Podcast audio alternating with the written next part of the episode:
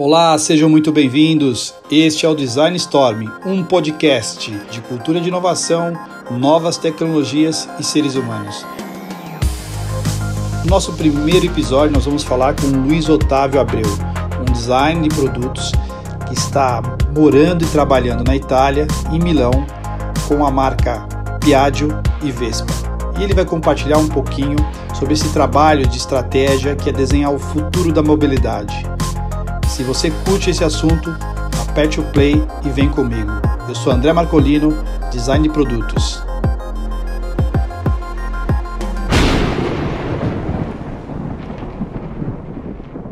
Esse bate-papo ele é um bate-papo super esperado porque assim você sabe bem quanto quanto foi ensaiado esse momento e quanto a gente há quantos anos a gente fala de promover coisas como esta, né?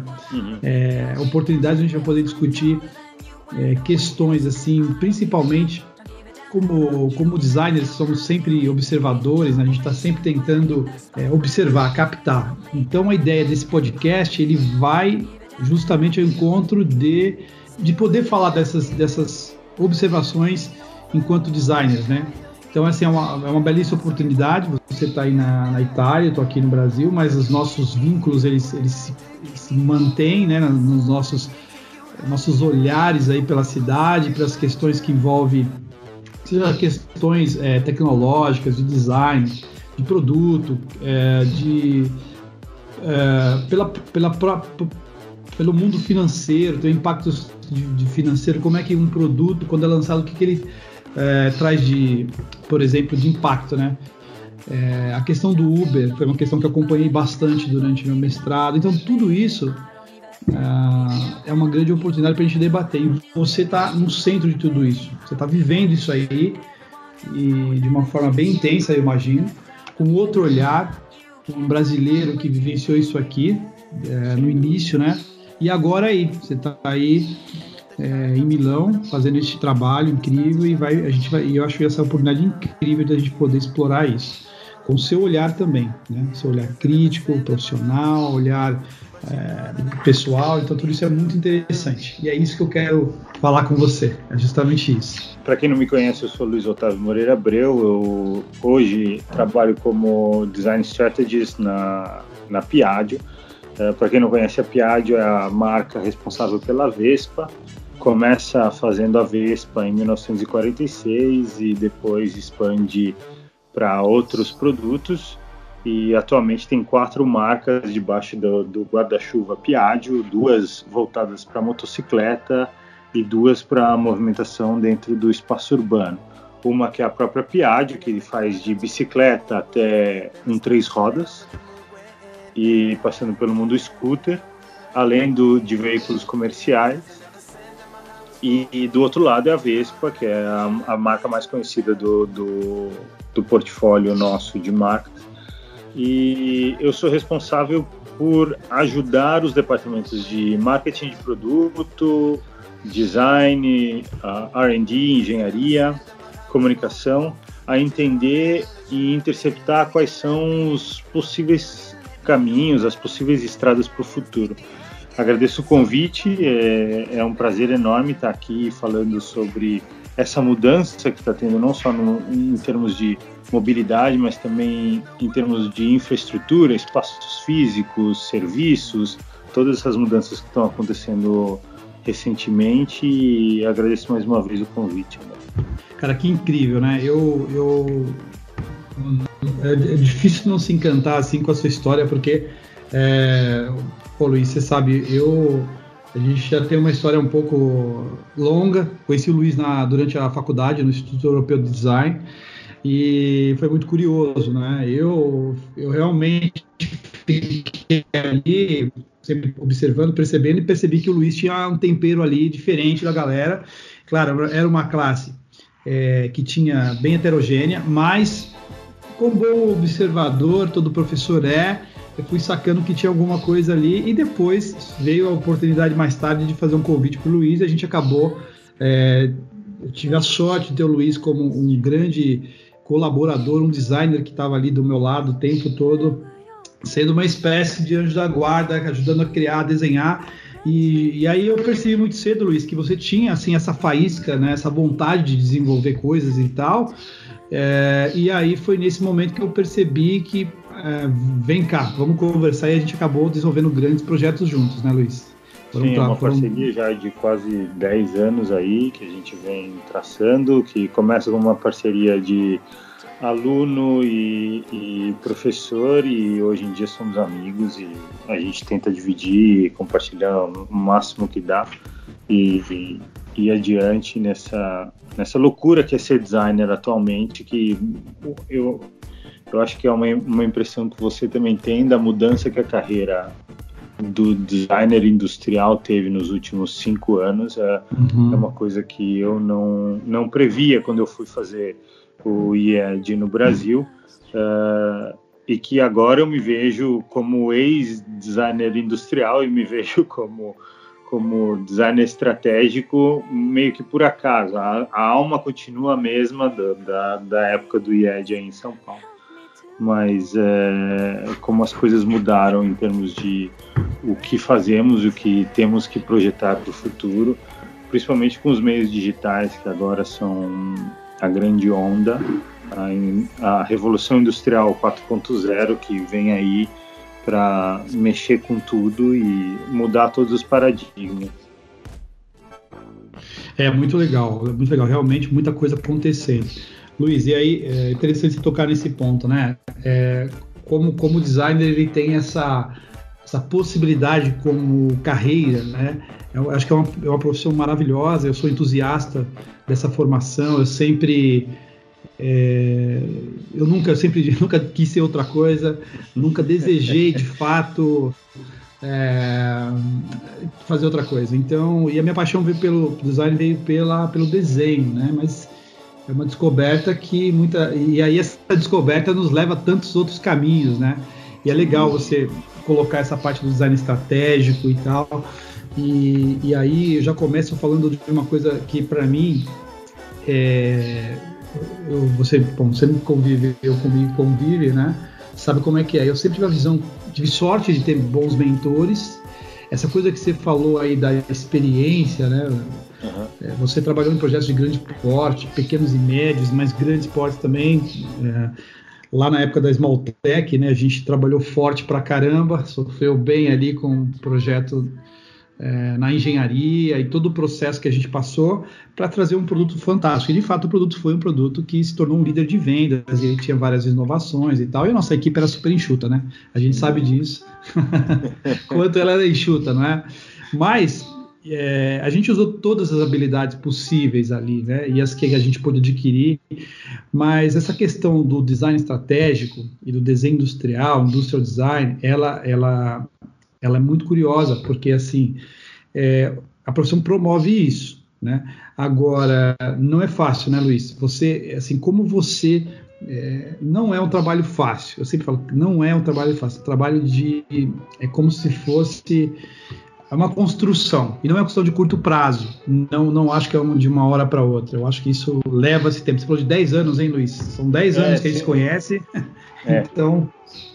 É, então, um, não, na verdade, essa mudança que eu vejo, para mim foi, foi positiva, porque eu acho que é uma coisa que eu estava buscando incessantemente no Brasil. Uhum. E por acaso do destino fui encontrar aqui na Itália uma posição que encaixasse como job description é, justamente essa essa questão de trabalhar na parte estratégica de pesquisa e, e eu acho que é uma coisa que é muito muito presente no designer atual, mas sempre teve presente uh, que é a questão de interceptar todos os sinais que estão acontecendo pelo mundo e transformá-los em algo que seja verdadeiramente relevante para as pessoas. É, eu acho que o, o designer é, é, é, um pouco o decodificador de, de signos, sabe? É, é, daí que, que talvez o design venha a, a trazer um, um significado maior que a gente acaba sendo tradutor do que está acontecendo no mundo e tem, de certa forma tangibiliza, concretiza isso em produtos, serviços, experiências, etc. Um, o que eu vejo atualmente com, com a expansão do, do mundo digital e do mundo de UX, UI, é, é que tem uma nova vertente para o designer. É simplesmente mais um meio de se comunicar, é mais um meio de trazer valor para a vida das pessoas, é mais uma uhum. forma de, de trazer uma mudança positiva para o mundo. E uhum. acredito que nós temos a responsabilidade, é, um, é um, uma coisa que eu penso um, todos os dias, na verdade, quando vou trabalhar, a, o tamanho da responsabilidade que a gente tem quando vai fazer análise de uma coisa para entender a relevância dela e a importância dela para mim, para o mundo, uh, para o coletivo, para o individual. E, e, acho que isso é um pouco uh, inerente do designer, é, é, a questão de não se sossegar mais e de querer sempre melhorar, é sempre a questão, uma coisa que é, com você eu aprendi tanto, que é a questão da melhoria contínua, de é, aprender quais são, quantificar as coisas para depois ir atrás de uma melhora disso. E eu acho que a expansão da profissão designer vem muito disso, porque são pessoas que são treinadas para responder a todas essas questões e a todos esses aspectos que estão acontecendo no mundo. Então, acaba que nós pensamos de uma maneira diferente. É quase como se o, o ser designer é um, é um mindset diferente, é uma mentalidade diferente, é um jeito de se pensar diferente. E, e, acho que é por isso que o design thinking conseguiu ter uma efetividade tão grande no mundo dos negócios também. É. Cara, sabe quando você é, você menciona e aí tem esse lado né, design thinking, você sabe quanto eu sou eu sou cuidadoso com essa com esse com essa palavra porque eu, vi, eu vejo isso é um fato. Tem muita gente que que usa a palavra, a, né, a metodologia design thinking e mas tem uma grande responsabilidade porque fazer design thinking, na verdade, é, é, e aqui eu posso falar à vontade, o meu ponto de vista é o seguinte.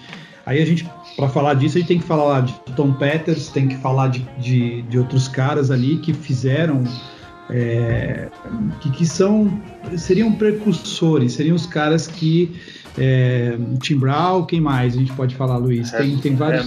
É, Heslinger, tem um, tem um monte. É... Então, seriam precursores, são os caras, muitos deles nem eram designers às vezes, e, e, conseguiu observar, é o caso do Tom Peters, observar que existia uma forma de pensamento, de resolver problemas complexos através do design, é, uma, é o que você falou. Né? Em, em, em síntese é isso, olha, por alguma razão uh, este profissional, né, esse, o perfil desse profissional demanda um pensamento diferente, uma forma de observar, de perceber, de fazer perguntas, né? Então é muito interessante. Mas eu tenho muita reserva em relação a isso, porque eu acho que tem que ter um cuidado enorme.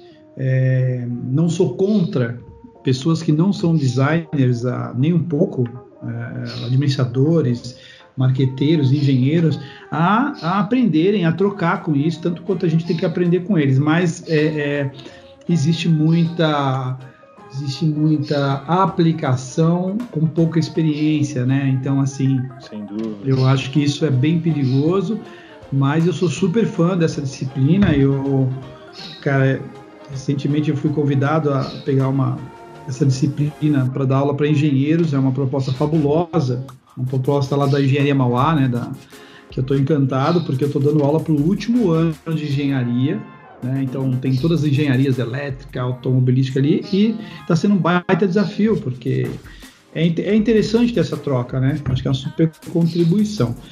Você me falou uma frase que me chamou muita atenção.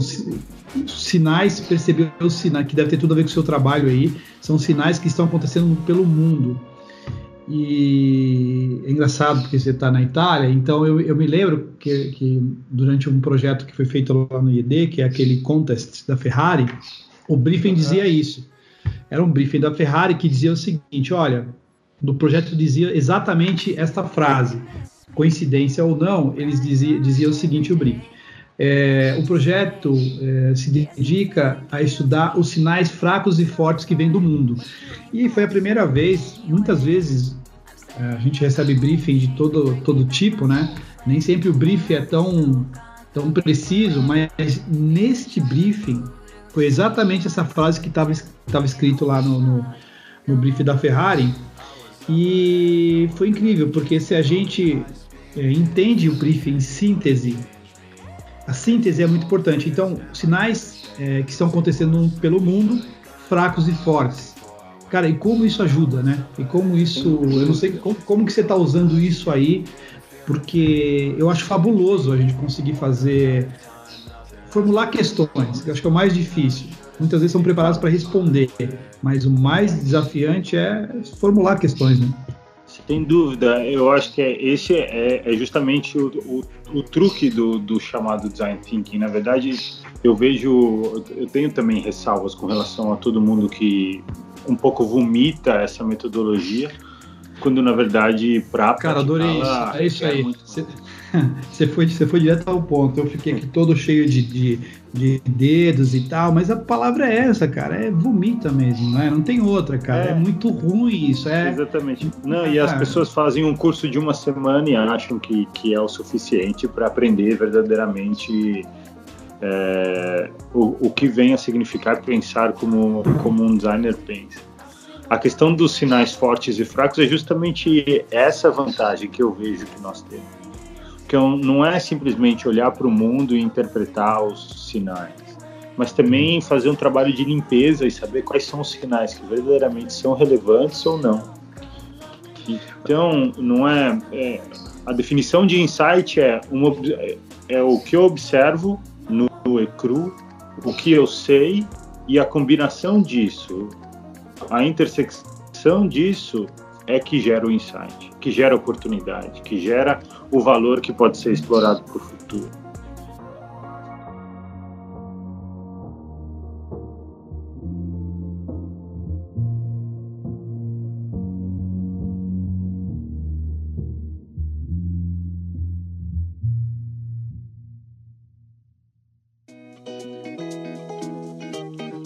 Olha só, você está falando disso, por exemplo, dessa, desse, essa forma de fazer essa análise humana.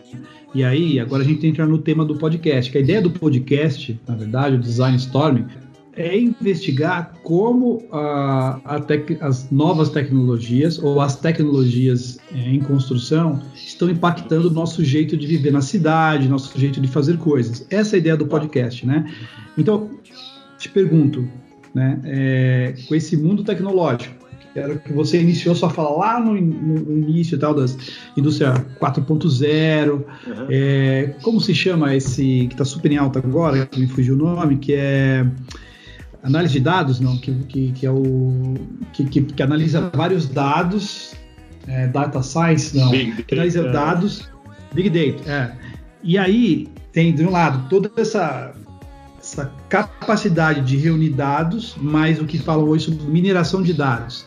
E aí você está falando de uma coisa mais sofisticada que eu vi outro dia, que é muito legal, que é de um lado a gente tem tudo isso, Big Data, é, mineração de dados, que é o novo petróleo, dizem que é o novo petróleo, e do outro lado a gente tem profissionais como nós, você, eu e muitos outros aí que provavelmente vai ouvir o podcast, que tem essa difícil missão de é, esse feeling, é, de forma humana, né? Esse confronto entre o, a base de dados que fala, olha, o produto tem que ser amarelo, porque vai vender mais. Ah, mas aí vem alguém numa pesquisa e fala, não, e, e, o feeling fala, não, não vai ser amarelo. Então, essa briga que me interessa, é isso que eu quero saber. Como você vê essa briga? É uma briga constante, na verdade. A questão do convencimento, acho que é o, é o grande, é o grande, a grande pedra no sapato da nossa profissão. Convencer as outras pessoas do porquê o que a gente faz tem valor. Uh, o que eu gosto como metáfora para o que a gente faz é nós somos uma espécie de doutores das empresas. A pessoa vem e fala, eu estou com dor aqui, e aí você vai fazer o diagnóstico para ver se verdadeiramente é naquele ponto que, que é a dor. A pessoa fala, eu quero fazer um, um logo que seja contemporâneo, amarelo e verde, e você fala, não, mas na verdade eu não acho que o seu problema não é o logo, mas sim a comunicação, os canais de comunicação que você está usando. Então, é, a nossa profissão é um pouco a questão do questionamento ininterrupto. Eu acho que é aí que vem a questão do convencimento como trazer armas para rebaltar toda a argumentação e toda a uhum. linha de raciocínio que você chegou. Uhum, é, uhum. e eu acho que é esse o grande desafio da nossa profissão. Não é só fazer a criação, porque a criação é a, a parte mais fácil. Fazer a criação com as molduras corretas é a parte mais difícil. E fazer o setup dessas molduras é a parte complicada verdadeiramente. E é aí que vem a, a questão da análise, a questão da pesquisa, a questão da estratégia para que isso seja concretizado de uma maneira correta.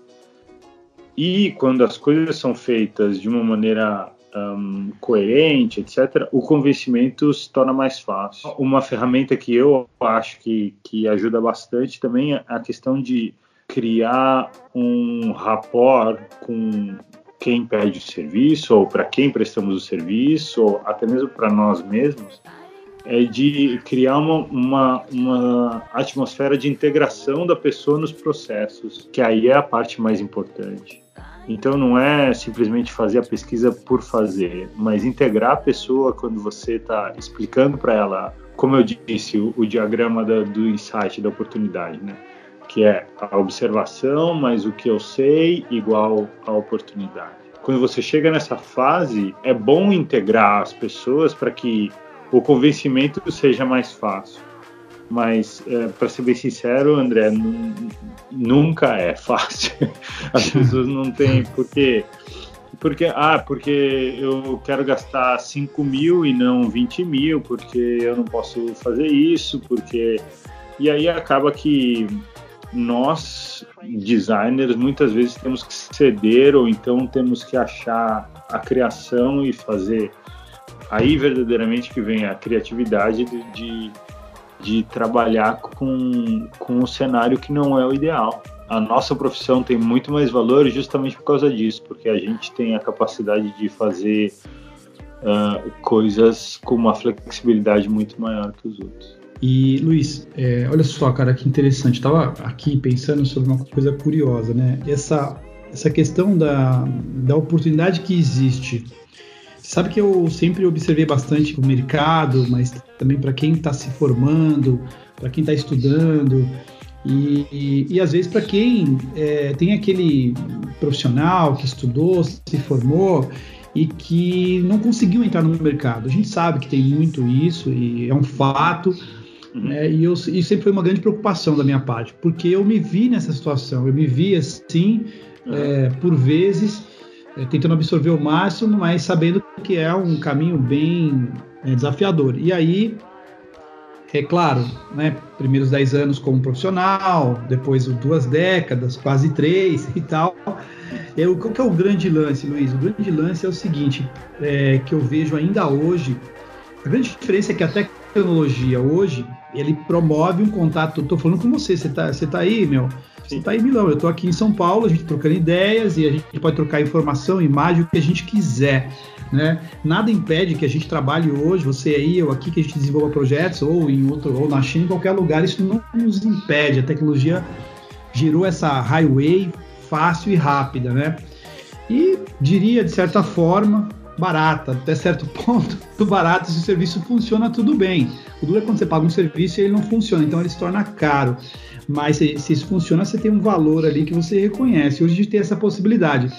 Então, eu fico pensando uma coisa assim, é, o quanto que é, o ambiente, né, o ambiente, o habitat, ele é, ele é importante na formação do profissional, né? Então a gente estava falando aqui agora dessa coisa que você é, desenvolve aí, que você adquiriu, de, de, que é um dilema de qualquer profissional como eu me aproprio das oportunidades, com o conhecimento que eu tenho, com aquilo que eu percebo, né? E só que se não existe um ambiente, se você não vive esse ambiente no seu dia a dia, se você não tem outros profissionais para trocar, se você não está perto de uma cultura, né, de outros profissionais e tal que permita que você acelere esse conhecimento. Isso é uma questão que eu vejo a universidade faz isso, ela promove isso através dos professores, né, do ambiente. E se a faculdade for uma boa faculdade de verdade, se tiver ali um corpo docente bem profissional, uma infraestrutura, e, e ela então pode promover isso. Só que a indústria, para mim, é uma é indispensável. Né? A indústria é indispensável. Essa vivência aí é indispensável. Então, como você vê esse lance, cara? Porque eu, eu vejo com grande preocupação, porque existe uma diferença enorme. Pô, se vivenciar um projeto teórico que, que, que procura fazer essa relação com a, com a, real, com a verdade das coisas, né? Eu, a chapa quente. Só que na verdade a gente sabe que é bem diferente, cara. É tudo muito Sem diferente. Dúvida. É, eu, eu concordo plenamente com você. Acho que a tecnologia traz, por um lado, uma coisa boa, mas por outro, ela também dificulta a questão um, que ela democratiza uma coisa, mas ela faz com que a outra perca um pouco do valor. Então, é, dando um passo para trás, eu acho que o, o trabalho que a gente faz é muito difícil de quantificar é muito difícil de quantificar o impacto que a gente pode ter no resultado de uma empresa. A curto prazo, a questão de perceber esse valor são para pessoas, indústrias e ambientes que verdadeiramente tenham um, a predisposição a fazê-lo.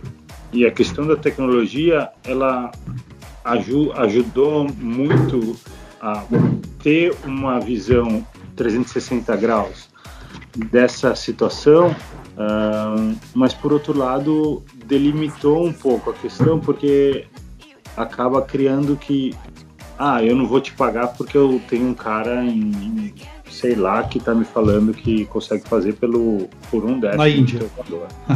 Sem dúvida nenhuma, se eu não tivesse na empresa que eu tô hoje em dia, o que eu faço é muito, é, seria muito difícil de fazer um, uma empresa que é abriu as portas e abriu a cabeça para para isso. E não, te digo que é um mar de rosas não, viu? Porque por mais que tenha um time de estratégia e inovação dentro de uma empresa como essa, é uma empresa gigantesca que fatura milhões de euros por ano, um, mesmo assim é, é uma batalha diária para convencer os outros departamentos que o que a gente está falando tem tem um, raciocínio lógico. Você está falando o seguinte, que então o design ele precisa ter, ele precisa primeiro ser um masoquista. Ele ah, precisa ter um eu, certo... eu acredito que é de qualquer maneira. Me parece que é um pouco isso, tem que gostar de apanhar, de sofrer, é, de muitas vezes ficar horas sem dormir, mas também mas tem um certo é prazer na dor. Né? É, isso. A grama do vizinho sempre é mais verde, Luiz. Mas, cara, quando você fala sobre isso, é, eu li um livro uma vez muito curioso e que esse livro ele faz um monte de tempo. Eu comprei esse livrinho ali, uma promoção no, no Walmart há muito, sei lá, cara, 18 é anos atrás, e, e o título era muito curioso. Depois eu via, descobri que era um livro que foi um best-seller nos Estados Unidos, vendeu pra caramba, que é de um advogado americano. E o que, o que era curioso nesse livro? Ele dizia o seguinte, Luiz, ele aprendeu lá a resolver problemas grandes. Ele começou resolvendo, esse advogado conta que começou a resolver problemas pequenos, médios, e depois começou a resolver problemas muito complexos que ninguém queria resolver. Ele percebeu que o valor construído estava justamente na capacidade, ele resume assim a história. É, quanto maior for o problema, maior é o salário procure os maiores problemas para resolver. O dia que você estiver resolvendo grandes problemas, e é claro, isso depende da perspectiva, do ponto de vista, né? Mas aquilo me chamou muito a atenção. Então eu sempre procurei resolver grandes problemas. Eu fico pensando que, com isso que você conta, que é uma grande empresa multinacional, qualquer lugar, com mesmo com departamentos aí enormes, né, com recursos, ainda assim sempre vai existir essa característica. Porque me parece que o grande trabalho do designer, né, é, é em, em, boa parte, é como desarmar uma bomba, uma bomba atômica às vezes, né? Que precisa saber qual fio que você vai cortar, senão você explode todo mundo. Concordo. E para mim é essa essa analogia, cara. Tem um valor enorme, sim. E mas para chegar lá no fiozinho e começar a cortar, é, não é um trabalho fácil, cara. Não é. Não, não é mesmo porque, como eu disse, não é, não é quantificável como, como por exemplo, projetar, falando da, da Piaggio, no caso, tem um departamento de, de engenharia que é, é gigantesco, tem mais de 300 pessoas, e se você erra um milímetro no motor, isso daí vai ser quantificado e vai ser visto no, no controle de qualidade. Se você erra como estratégia, você só vai descobrir em 5, 10 anos, entendeu? Então, a, o peso é, é, é, diferente. A gente acaba resolvendo grandes problemas, só que muitas vezes o valor desses grandes problemas que são resolvidos não ah. são tão percebidos também. É, infelizmente.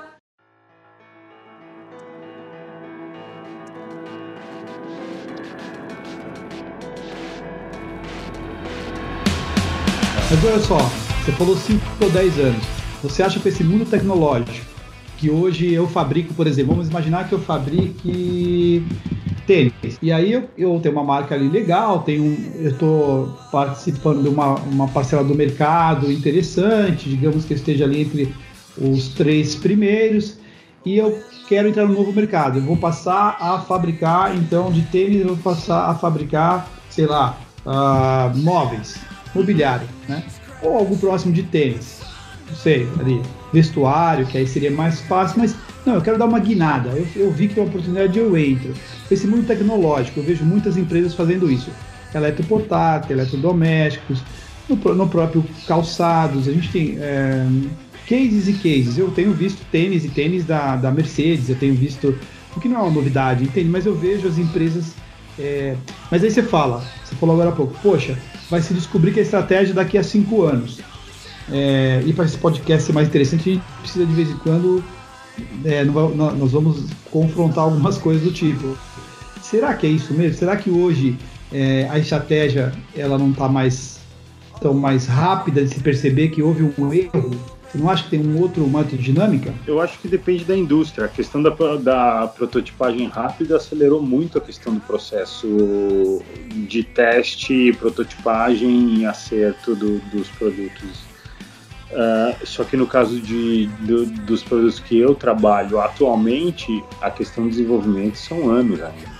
Seja por conta do, do projeto em si, seja por conta do, da distribuição, é, uma, é um processo muito lento.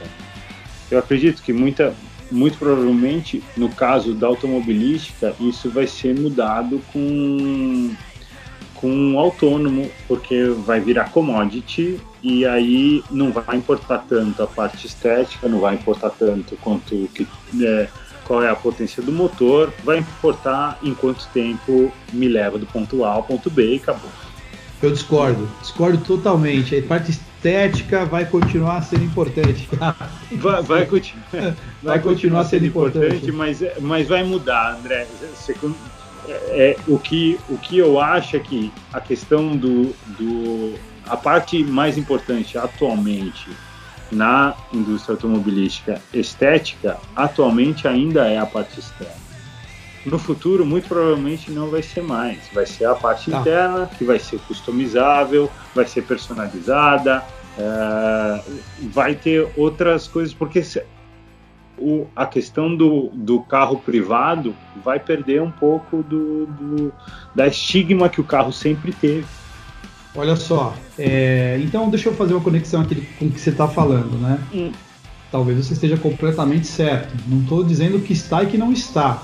Agora baixou aqui o, o professor, né? O, o, mestrado. Olha só, é, porque vamos, então é mais ou menos isso. Aí entra esse conceito novo do, UX, é, por exemplo. Vamos pegar aqui um exemplo para justificar essa tese que você está falando, que no futuro, em breve, nós teremos uma, uma a estética ela, ela, ela perde valor, perde espaço para a experiência, por exemplo, do ponto A ao ponto B. Vou explicar. Olha, o que me interessa sair do ponto A e o ponto B e a minha escolha não vai ser mais tão pautada na estética, mas sim na experiência de ir e vir. E aí eu completo, por exemplo, iPhone e Samsung, né? Sim. Ou do, do, duas, dois, é, dois produtos que, uh, em tese, são muito parecidos, por isso houveram brigas super bilionárias entre Samsung e Apple, né? A gente uhum. sabe dessas, todos sabemos dessa história. E o que interessa é o que está dentro, a experiência do usuário, é a performance, e não mais se o produto tem um pouquinho de raio aqui, porque no final você olha hoje, cara, a diferença é mínima. Sim. Produto por fora da estética, então agora eu tô, agora eu tô, eu mudei de lado e tô com você nessa defesa. Realmente o que você está falando é bem interessante, porque de fato não, e aí entra. Se, se, você pensar, André, uh, pensa no Uber. Você vai se importar. Sinais que vêm do mundo, você está falando. Sinais que vêm do mundo. É o que você falou, cara. Ó, sinais que vêm do mundo. Você, você falou, e é isso aí. Se você pensa no Uber, se te, é, verdadeiramente importa se vai ser um Corsa, se vai ser um. um, um não. Um Uno? Não. Não importa. Não. Importa Mas que você vai até Indaiatuba, importa. Seria melhor você ir no Uber Sim, Black, né, cara? É, aí, aí, água, entra, aí entra outro argumento, né? A questão do premium, uh, é, a questão é. do. As pessoas vão querer pagar mais para ter mais conforto. É. Mas aí, de novo, volta para a experiência. Volta para a questão do. Porque vai virar outra. Eu acho que a questão da mobilidade vai ter um, um, uma mudança muito grande em função disso. E acho que é justamente o que você estava falando, é a tecnologia que vai permitir isso. E, e nesse caso, muitos designers vão ficar sem trabalho. Tudo bem que isso vai, ser, vai acontecer só daqui a 20 você anos, acha? 30 anos, mas... Você acha, Luiz? Eu não acho, cara. Eu não sei, eu não sei, eu não sei. Não, eu tô falando, é. o, o, não tô falando que os designers vão perder trabalho, não é isso, pelo amor de Deus. Mas é que o, designer, principalmente da automobilística, Uh, não tanto coloring trim, mas uh, a, quem faz a parte externa fica muito enraizado a questão estética e, e isso, uh, como você mesmo disse, a questão da Samsung contra a Apple. Se você olha com as telas apagadas, muito provavelmente você não vai perceber tanta diferença. Uhum. Você vai perceber Cara, quando você vê o Note, quando você vê uhum. é, o, um raio X ou raio Y, quantas câmeras tem atrás, quantas câmeras tem na frente, acaba sendo num detalhe tão grande que, que o produto em si meio que desaparece um pouco. Ó, oh, muito interessante. Mais uma vez, só para para eu estou criando argumentos e aí eu vou aqui na minha no meu processador, né? Eu vou colocando meus post-its aqui, ó, dois exemplos para fortalecer o que você falou, estética versus é, funcionalidade, né? Assim, experiência, etc. Performance. É, uma a gente falou da Apple e Samsung, a outra que eu já estou esquecendo. que louco isso, cara, já está fugindo. Ó. Uber. É, não é do Uber, cara, mas é, lembrei. Ah, recentemente eu, eu precisei é, trocar o computador, minha máquina, né, meu, meu Note, e eu usei Apple, MacBook Pro, e, e aí depois precisei trocar, e aí falei, poxa, é, aí eu fiz uma pesquisa, uma pessoa estava indo para os Estados Unidos, estava nos Estados Unidos e ia trazer o equipamento, cara, e eu falei, pô, então é uma oportunidade eu, eu fiz uma pesquisa dos como estaria o ranking dos Estados Unidos das 10 melhores máquinas, né? E o, a Apple estava lá embaixo. Quem está liderando essa pesquisa naquele momento é, era a, a, Dell, Lenovo e HP, cara. Eu fiquei, pô, HP, HP estava lá no, no hit list dos 10. A Apple caiu para sexto e naquele momento, né? Faz alguns meses aí. E aí eu comprei um Dell pedi para fazer o, traz o Dell top para quem vai trabalhar com 3D e tal. Por um preço que eu jamais compraria aqui, porque eu não compraria, porque nem tem ele aqui, mas ele era infinitamente melhor do que o Apple como experiência. O desenho dele, você pegar o MacBook Pro e pegar este Dell, cara, é impressionante. Ele é mais fino, mais leve, mais resistente e a performance é melhor. É um pouco melhor, sabe? Mas é melhor. Cara, então é disso que eu estou falando. É, você, agora, como eu sou, eu passei para o seu lado nessa defesa, de que, ainda que tem um lado meu que, de, que, que tá falando, acreditando comigo, não, não, não, não. Estética nunca vai deixar de ser é, importante, não porque ela vai ter outras coisas. Mas, é, mas você falou que ia. principal. É, você falou que ia. Mas tudo bem. Aqui a gente, tá, tá a gente tem que ter, esse, tem que ter esse, é, é, é, o que eu vejo aqui, a estética não vai deixar de ser importante jamais, assim. Mas é que chegou numa maturidade tão grande, vai chegar numa maturidade tão grande do mercado, que você vai começar a reparar nos detalhes e acabou, entendeu? É, Luiz. A questão da diferenciação, porque isso pensando em ambiente urbano, não estou pensando no carro uhum. que você vai ter que ir para fazenda ou é, se você quiser um carro mais esportivo, etc. É, sim, sim. Vão ter carros que vão continuar como um antídoto do autônomo, com toda certeza, mas sem dúvida nenhuma. Mas, de maneira geral, se é para eu ir do ponto A ao ponto B, eu vou querer simplesmente ir do ponto A ao ponto B. Se vai ser com A ou com B ou com C ou com X, não importa tanto. Ou vai deixar de importar, como importa hoje porque Sem a dúvida. questão do privado vai ser completamente colocado em, em questionamento, uh, porque não vai mais valer a pena ter um carro, em teoria. É, então, mas me tive uma coisa. Não, é muito interessante o bate-papo. Cara, a gente chegou num ponto aqui do, do podcast muito legal. E a gente tem que tacar fogo nessa história. Por quê? Olha só. É, isso tem tudo a ver com dezenas de pesquisas, a WGSN, lá com o perfil de, como se chama? O, o geração Y, geração, enfim, tem geração para caceta aí, meu, geração para cacete. É o seguinte, o, pô, meu filho, cara, e uma galera que eu conheço, a molecada, eles de verdade, o cara prefere o celular dele e um, um aplicativo para ir do ponto A ao ponto B, e pouco importa se é um Corsa, se é um, se é um Logan.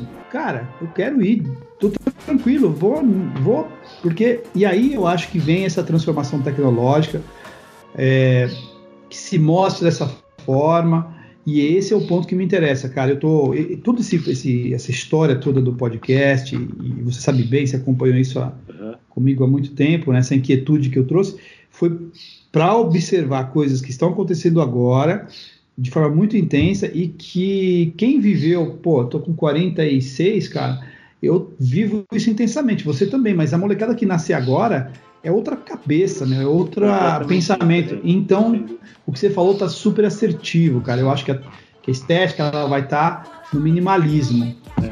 no benefício não, que se tem. É, é, tão bizarro que, que a juventude não está nem mais querendo tirar carta de motorista aqui na Europa, só para você ter uma noção. É, o número de, de pessoas que, que se inscrevem para fazer autoescola aqui é o menor de todos os tempos desse último ano. Então já mostra sinais de que as pessoas não estão mais interessadas, preferem simplesmente pegar o metrô, então pegar carona, ou então pegar um táxi, ou usar outro tipo de serviço. Então, é, só que aí eu trago outro ponto que é para discutir, e aí eu quero saber a sua opinião com relação a isso. Uh, porque atualmente é, todo mundo vai trabalhar mais ou menos no mesmo horário, né? Todo mundo uhum. vai trabalhar mais ou menos no mesmo horário e todo mundo sai do mesmo horário. Menos designers. Menos Claro que com, com algumas exceções. Mas ah. é, o que eu queria te perguntar é como que você acha que vai ser esse cenário dos autônomos com todo mundo precisando de carro ao mesmo tempo? Cara, eu acho que o, o, autônomo vai demorar pra caceta, tá? Eu acho que o autônomo, acho é uma palavra que eu não gosto muito, mas é a palavra que cabe bem, porque assim, eu, te, eu conversei com, com um camarada que trabalha na, na Scania, é, numa área estratégica, né? E ele trabalha numa área bem estratégica, desenvolve motores, nova tecnologia. Cara, e aí eu tenho conversado com muita gente para tentar entender e para poder responder melhor, cada vez melhor. Me parece que que entra uma coisa muito interessante não é a tecnologia, mas é as questões legislativas do judiciário, das leis, cara. Aí eu me volto para as leis. Por exemplo, você pode ter um carro autônomo é, já testado aí faz 10, 10, 15 anos que as universidades testam e que outras empresas como Google e outras e outras estão é, perseguindo esse caminho, certo? Mas eu te falo, como aconteceu no Brasil com o, o, o perdão, com o Uber, O Uber só entrou aqui por uma brecha na. Então, assim, eu, eu acredito que vai demorar demais isso. Posso estar completamente enganado, mas a gente vai poder voltar a fita porque vai estar no podcast. Falar, aquele cara falou. Por quê? Porque é uma questão de interesse. E aí a gente entra numa, numa coisa muito curiosa, Luiz, que nós designers, é, é, aí talvez uma parte bem pequena, bem rara, é, tem interesse, que é entender como que a política, como as questões, principalmente jurídicas, como que a lei é importante nesse caso. Essa, essa é a pergunta. O autônomo vai, vai atender e, e vai, vai demorar para chegar? Essa é a sua pergunta? Não, na verdade é quando chegar. É, como que vai ser a hora do rush nesse caso? Porque Pode falar uma coisa? Cada, cada, um pega um carro e aí fica um tráfego horroroso. Entendi. Né? É, então, vai, eu vou voltar aqui para ver, cara. por carros vai ser a mesma. Eu não, ó, posso estar enganado, como designer é feio falar isso e tal, é, mas eu não tenho essa visão é, clara de que nós, de que eu vou ver isso, talvez meus netos vejam, meus é. filhos vejam. Tá? Por quê? Porque é mais ou menos quando os caras lá na década, no começo do, do século, acharam que os carros iam estar voando ali, né? Em um dado momento, os desenhos do produto tinha todos estavam inspirados em né? A gente tem muitos, Jetson. principalmente a indústria automobilística, exatamente. Porra, vai ser tudo. Não, não é verdade e não vai ser verdade porque existe uma grande defasagem e os interesses políticos. É, e aí você vê o Tesla, a Tesla lá, o Elon Musk fazendo as coisas dele, que eu acho fantástico ter esse tipo de gente. Mas a gente vai para o mundo real, cara, cai numa cidade como São Paulo, né, mais de 15 milhões de habitantes aqui, os interesses políticos, pô, 4G, 4G, cara. Eu acompanhei esse debate aqui de perto, 5, 5G. Pô, é, é, é, é brincadeira. Vai chegar? Vai chegar. Mas, do meu ponto de vista, vai demorar muito. Então, eu não vou ver isso chegar. Mas, se eu tivesse aqui para ver, eu acho que quando tiver o carro autônomo, daqui a, sei lá, 100 anos, cara, 50 talvez, é a minha perspectiva, tá? Ninguém precisa concordar comigo. É vai estar tá bem resolvido sim, cara. Vai estar tá bem resolvido sim. Eu acho que até lá vai ter inteligência suficiente para entender que evoluímos e que a gente pode é, sair do comando, sabe, cara? A gente está muito no comando. Sim. Então eu e também eu não sei como é essa seara aí do, do, de sair do comando, porque essa é outra, é outra, é o dar papo outro podcast, cara. Vou até anotar aqui. Como a gente tem essa necessidade de estar no comando e delegar isso para uma máquina a gente já está fazendo isso já. O meu celular, o seu, ele está gravando tudo, está ouvindo tudo. Ele diz para mim através do Waze, cara, eu não penso mais nos caminhos, eu vou pelo Waze, né? Então é muito louco isso, cara. Mas eu acho que, respondendo a tua pergunta, então eu acho que isso vai demorar pra caramba, eu não vou estar aqui para ver, mas se eu fosse o Highlander e vivesse 100 anos, tá? Eu acredito que vai, quando chegar nesse ponto, vai ter tudo muito bem resolvido vai ser um tipo um metrô, cara. Tipo um metrô. Já existe essa porra, a porra tá toda feita aqui. É um metrôzão, velho. Um metrôzão, vai ter aéreo, vai ter subterrâneo, já tem, é, debaixo do mar, entendeu? É, pô, eu acho que é isso, Luiz. Minha, minha opinião, acho que é um pouco isso.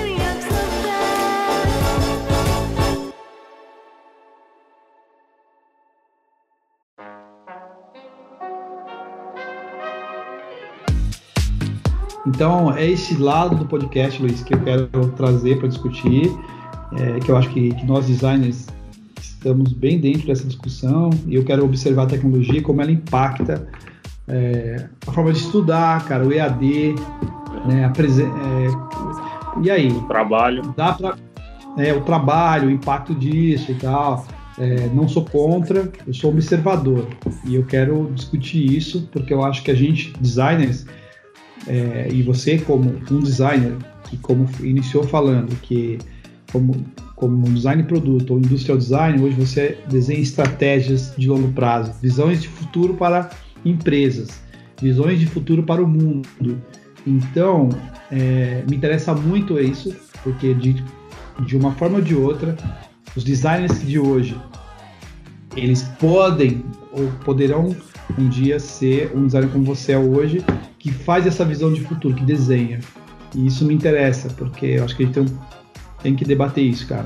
Sem dúvida. Eu acho que é um tema muito interessante, porque a gente, como eu disse anteriormente, a gente está vivendo num momento de mudança, seja em termos de profissão, ou seja em termos da realidade na qual a gente está inserido. As é, cidades então. estão mudando, as coisas estão mudando, a tecnologia está permitindo outras coisas e, e a gente tem que se adaptar para continuar relevante e cada vez mais relevante, espero, no futuro em que, como você mesmo disse, vai estar tá tudo mais ou menos automatizado e a gente não vai estar tá tanto no controle. Você que desenha e vai desenhar aí estratégias e ajudar os caras a desenharem produto, design aí na, na Europa, por exemplo, como é que é isso, cara, para o cara que está na moto, cara? Porque a gente sabe que dirigir carro e moto tem as suas diferenças, ou não tem? Com relação ao autônomo, a moto, scooter, bicicleta são, são vistas como antídoto a isso tudo. São a antítese de tudo, todo controle. Uh, o que a gente está começando a pensar é como vai ser a interação dos nossos produtos com, esses, uh, com essa realidade. Uh, como que a nossa comunicação não vai ser mais a pessoa que está na moto, scooter, com a outra pessoa que está no carro. Porque não vai ter mais a outra pessoa que vai estar tá liderando outro carro. Uhum. Cara, eu tenho uns insights, eu adoro quando a gente conversa, porque meu, a gente já teve tanta ideia aí. É, infelizmente, não colocamos algumas em prática, você sabe de uma porção delas, mas essa hora vai chegar. E eu queria fazer um, um outro convite para você a gente fazer um outro bate-papo depois. Pensa nisso, que eu acho que pode ser legal para você, legal para mim. Quando a gente falou do controle, quando a gente falou do autônomo, do carro autônomo, do controle, eu fiquei pensando aqui, pode ser uma viagem, né? Por exemplo, a moto já é isso hoje, né, cara? Eu andei, eu, eu andei muitos anos de moto, eu adoro motocicleta. É, e assim, e claro, me sinto mais seguro no carro, caí algumas vezes, caí algumas quedas aí, tive uma bem grave, mas eu não deixei de andar por causa disso e adoro. Mas qual que é o lance, cara? Você falou da antítese é, ao autônomo. Antítese, é isso. Então, assim, cara, então seria a moto, ou a bicicleta, ou o patinete, ou o skate, é, essa, essa coisa de fazer com que, de um lado, tem tecnologia que está sendo trabalhada. De outro, eu tenho ainda é, como andar a cavalo, cara. Sim. Eu, se eu ando a cavalo, puta, é fantástico. Então assim, você tem aquela sensação de mais humana, né? De você ter que, enquanto do outro lado você tem toda essa tecnologia, ó, não preciso mais pensar nada disso. E a moto é esse prazer, cara. Puta, você ir pra praia de moto, ir pro interior de moto, pegar uma boa rodovia, não é ser motoboy, porque aí é o inferno, né, cara? É o inferno na terra, né? Aí é o serviço do capeta, na minha opinião, porque é muito difícil dirigir numa cidade como essa. Mas você tem uma cidade que te permite transitar com uma scooter, com uma motoneta, cara, como eu que, quero fazer isso aqui de, de verdade, de forma romântica. Fui ver várias vezes, acho o máximo, mas eu penso assim, cara, na minha, na minha segurança, e não consigo. Quem sabe, aí no tema desse novo, desse próximo podcast, a gente fala de né, dessa coisa do, do, piloto automático, do controle, da liberdade, do que do significado aí você que é mais está mais italiano do, do signo, do símbolo, assim, do, lembrei do, agora do Alfredo Farné, né, do, do, que ele falava muito sobre essa coisa do, da simbologia, né, que, que tem, né, então imagino que tem aí uma coisa muito interessante para a gente falar disso.